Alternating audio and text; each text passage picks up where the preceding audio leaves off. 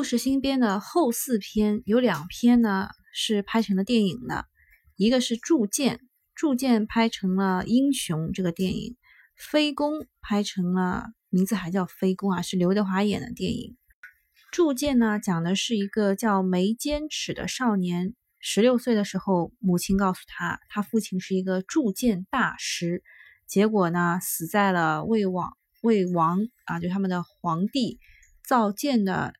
那一天啊，建造成了啊，父亲就死了。十六岁的眉坚尺呢，就已经踏上了为父报仇的道路。但是他是一个非常优柔寡断的人，看到一只老鼠啊，他就在想到底是杀他呢，还是在救他呢？这个时候就出现了一个黑衣人啊，就观察了他很久嘛，发现眉坚尺这个少年呢不太行，肯定下不了手。那他就问眉间尺借了一样东西，就是他的项上人头。他拿着眉间尺的头颅呢，假装是一个有艺术的人，可以给大王解闷。他身怀的艺术呢，就是他控制这个头颅，可以在这个鼎里面上下跳舞。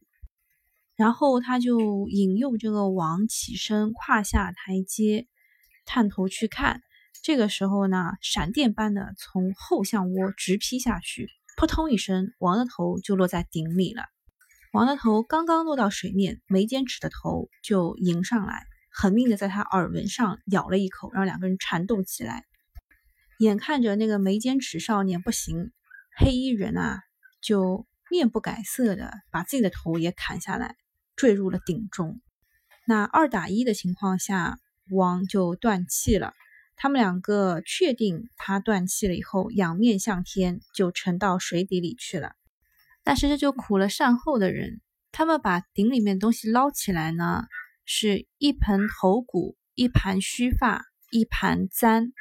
那他们的王只有一个头，哪一个才是王呢？那就只能开会啊！开会决定的是，只能将三个头颅都和王的身体放在金棺里落葬。棺材里面呢，藏着三个人头和一个身体。这个时候，百姓都跪下去。这两个大逆不道的逆贼的魂灵，此时也和王一同享受祭礼，然而也无计可施。这个故事写的非常的荒诞。我觉得可能是说，一个优柔寡断的人需要做决定或做成一件事情的话，需要一个目标明确的人来帮助他。